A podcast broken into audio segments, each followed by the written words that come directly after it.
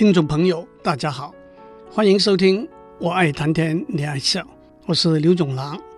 从上个礼拜开始，我为大家介绍原文是阿拉伯文的《一千零一夜》（One Thousand and One Nights） 这本书，英文译本也有用 The Arabian Nights Entertainments，中文译本也有用《天方夜谭》作为书名。这本书收集了许多在西亚地区的民间故事和传说，并且用一个很有趣的框架把这些故事串起来。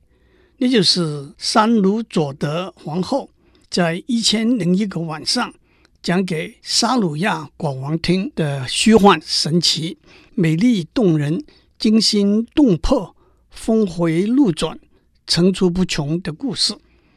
我会在这些故事里头选一些出来和大家分享。不过，当然大家都好奇，三鲁佐德王后在第一个晚上讲的是什么故事？从前有一个很有钱的商人，有一天他到外面跑生意，天气热了，就在树底下坐下来，从行囊里头拿出面包和枣子来吃。他吃完一个枣子，随手把枣核往旁边一丢。突然，一个身材高大、手持利剑的妖魔跳出来跟他说：“站起来！你吃完枣子，把枣核乱丢，正好打在我路过的儿子的胸口上，把他打死了。我要杀死你来偿命。”商人痛苦哀求，说了的确是一个意外。他也念了一首诗：“日子有两种，平安无事或者危难重重。生活可以分成两半，阳光普照或者阴霾弥漫。怨天恨命的人们，请别再谩骂。时间有考验的，可不都是出类拔萃的人吗？暴风吹折的，都是高大的树木的枝桠。”漂浮在海面的是富士，珍珠却深藏在海底下。尽管天上星辰无数，太阳会被天狗吃掉，月亮也最害怕老蛤蟆。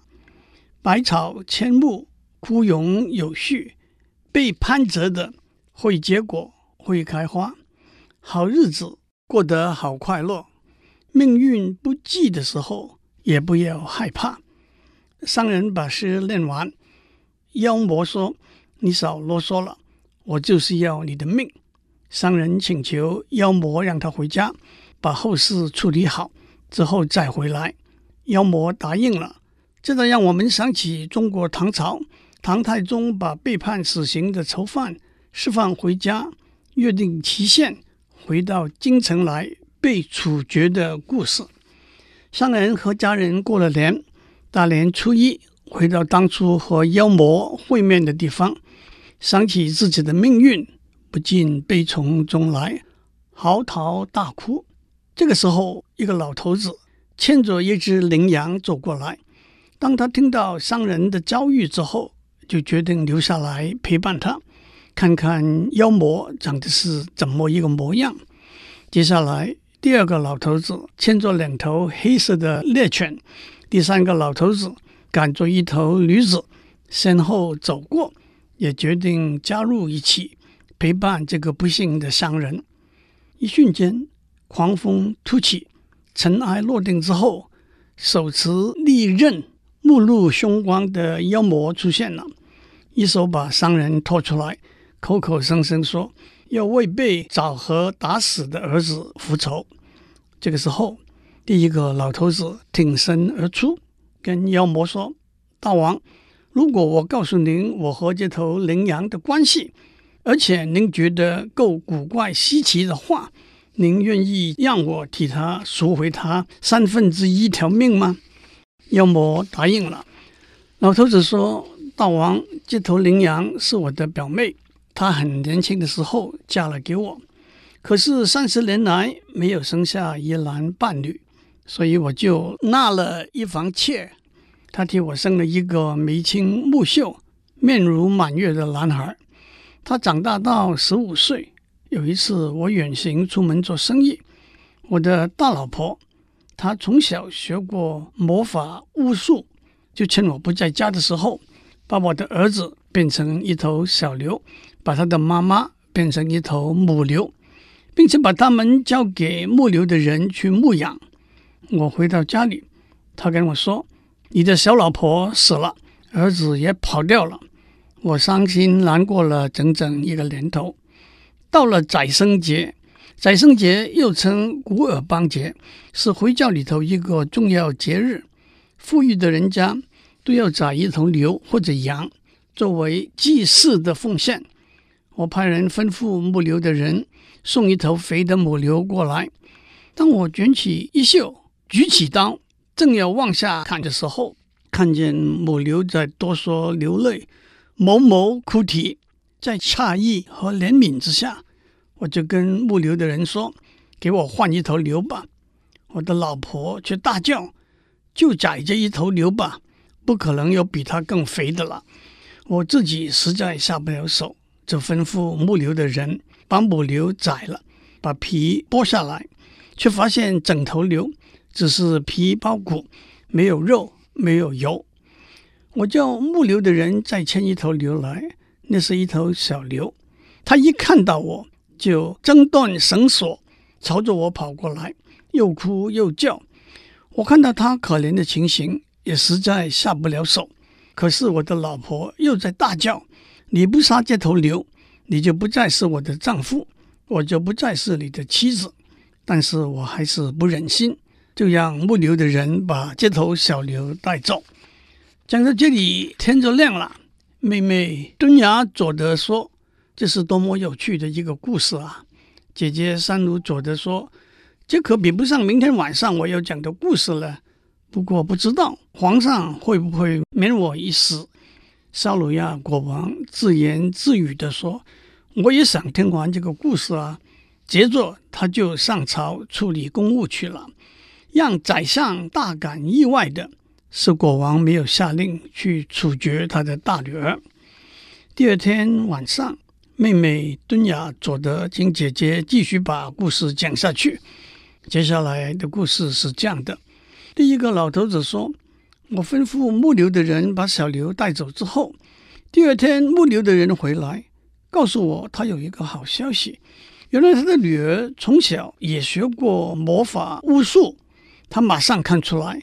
那条小牛就是我的小儿子，我听了立刻赶过去找到他说：“如果你能够把我的儿子救出来，我就把我交给你父亲管理经营的牲畜和财产全部送给你。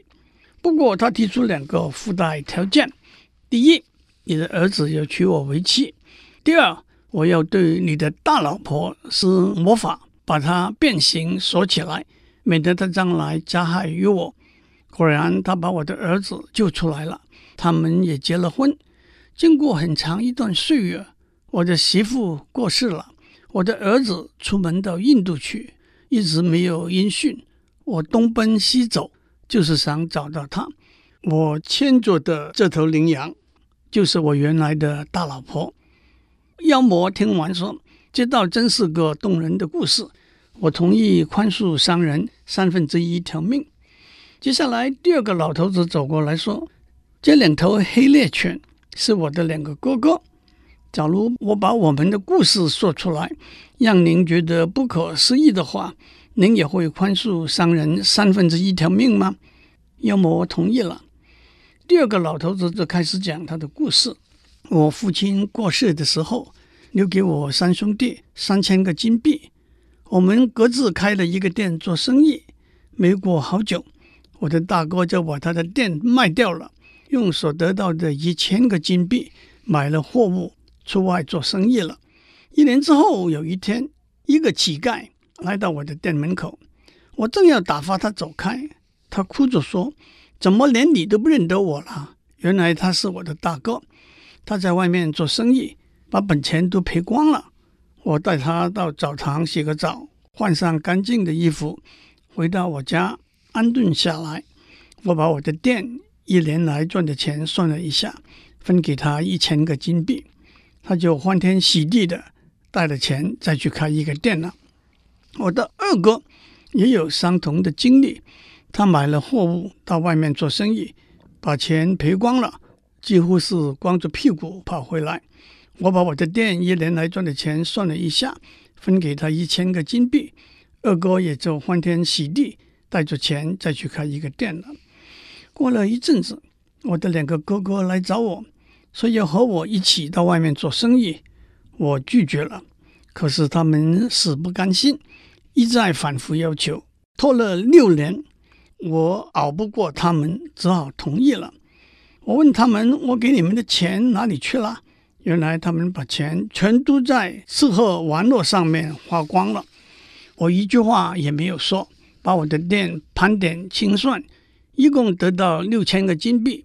我就跟两个哥哥说，我们把三千个金币埋在底下，作为将来有必要重新开店的老本，把另外三千个金币三个人平分，每人拿一千个金币去买货物。我们租了一艘船。一起到海外做贸易去。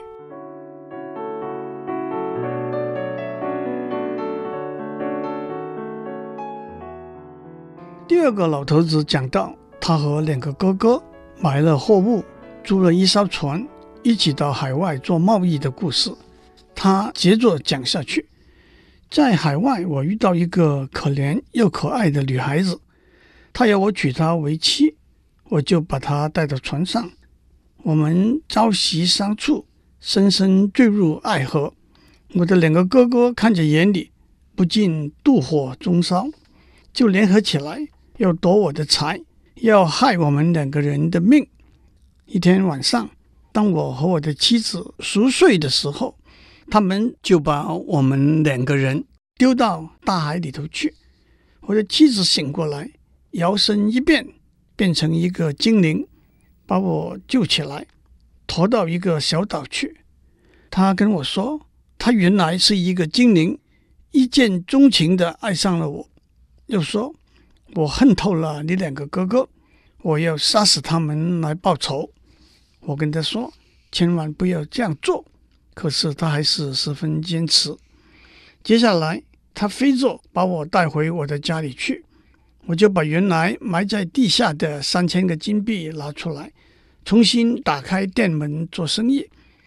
晚上我回到家，发现两头黑猎犬，他们看到我就流下泪来了。我还没有弄清楚怎么一回事，我的妻子告诉我，这就是你的两个哥哥，我把他们送到我姐姐那边，她把他们变成猎犬，要过十年才能够恢复原形。到现在十年也过去了，所以我带着他们要去找我的大姨子，请她帮忙把我的哥哥恢复原形。妖魔听了这个故事之后说：“这倒是个令人啧啧称奇的故事。”我同意宽恕商人三分之一条命。第三个老头子抢着说：“我有一个更令人惊讶的故事。我出门做生意整整一个年头。”有一天晚上回到家，发现我的妻子正和他的情人偷偷相会。我的妻子看到我，马上端起一瓶水，念念有词，把水洒在我头上，说：“从人形变成狗身，我就真的变成一头狗，还被他从家里赶出去。我流浪到一间肉店面前，捡到一块骨头在啃。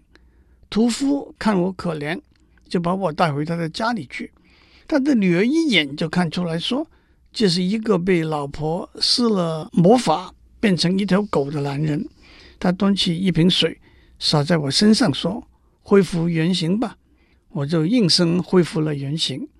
他又给了我一点水，告诉我：“当你的妻子在睡觉的时候，把这些水洒在她身上，你要她变成什么，她就会变成什么。”我回到家，我的妻子正在睡觉。我把水洒在他身上，就把他变成了这头驴子。老头子转过来问他手中牵着了头驴子：“我说的是不是真的呀？”驴子真的点点头，同意了。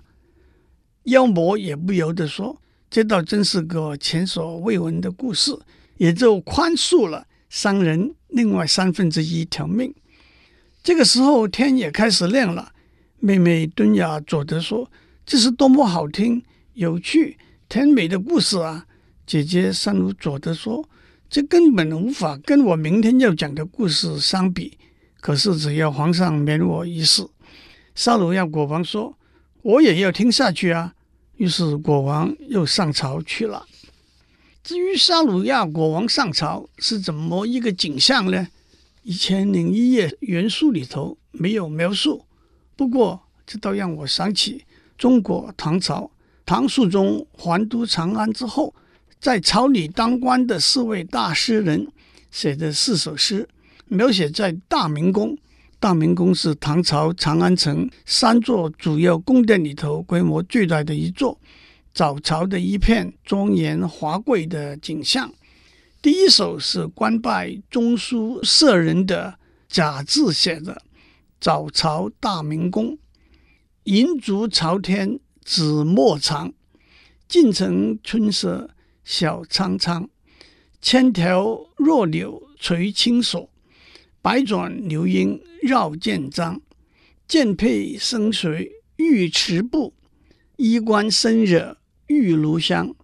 共沐恩波凤池上，朝朝染汉事君王。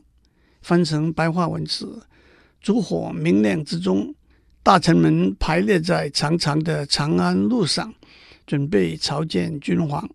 皇城的早上，春色盎然，天色苍苍，千条细柳垂挂在宫门前，黄莺绕着大明宫婉转地啼唱。大臣们走在玉石铺的台阶上。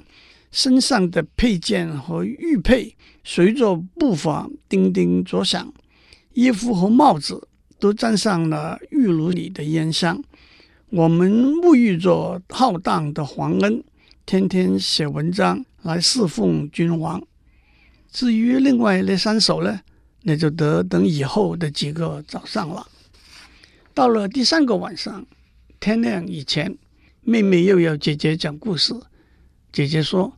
我昨天已经讲过，妖魔听完了三个老头子讲的一个比一个精彩的故事，就赦免了商人欠他的血债。商人一一多谢了三个老头子之后，就各自回家了。但是这些故事跟那渔夫的故事比起来，还差得远呢。国王问：“那渔夫的故事又是什么一回事呢？”三鲁佐德就开始讲了。从前有一个贫穷的老渔夫，他家里有妻子和三个孩子。他有一个习惯，每天上网捕鱼四次，不多也不少。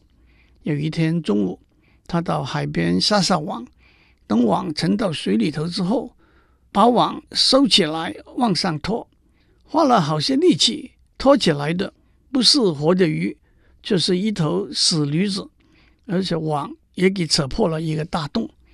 渔夫叹了一口气说：“人力不如天力，人算不如天算。”接下来，他练了一首诗：“算了吧，各位好朋友，不管死与活，不分夜和昼，苦干加硬干，你们照样糊不了口。打鱼的人爬起来出海去，头上还顶着满天的星斗，风吹浪打。”他只盯着渔网发愁，捕到一条鱼，满怀快乐回家走。鱼鳃上还挂着个钩，买鱼的人睡得温暖又舒畅，可真会享受。赞美真主！有人贫穷，有人富有，有人坐上吃鲜鱼，有人海边结浪头。不过渔夫接下来还是给自己一点激励。面对困难要坚定忍耐，不要在别人面前诉苦叫哀，因为那正是对着不懂得仁慈的人埋怨仁慈的真主宰。渔夫念罢时，就把死驴子拉出来，把网清理之后再撒出去。他发觉网越来越沉重，满以为是一大网的鱼，可是把网拉上来。却是一个灌满泥沙的缸，渔夫看着心酸，念道：“老天爷，住手吧！难道您还没有把我折磨得够？我只想来点粗茶淡饭，却也无法混到一口。多少个傻瓜扶摇直上，多少个才人志士潦倒街头。”渔夫把破缸扔掉，把网清理之后，再把网撒出去。等到把网拉上来，却发现里头是破瓶烂罐、瓦片、骨头。渔夫失声痛哭，念道：“饥肠辘辘响，才华学问空拥有。财富和口福，命中注定莫强求。这块地寸草不生，那块地肥沃丰茂。时运不济，英雄难用武。命途多福。”愚拙直步青云头，死神你来吧，我的命可真苦透。雄鹰坠落地，鸭子飞上天。君子哀穷，小人得志。有的鸟奔波觅食可怜透，有的鸟动也不动，只要张开口。念完了，他仰头朝天说：“真主，您知道我每天只撒四次网。”我已经撒了三次，一无所获。这次求您赐我一点生计，好过日子吧。到底渔夫第四次捞到什么东西呢？我们下次再讲。祝您有个平安的一天。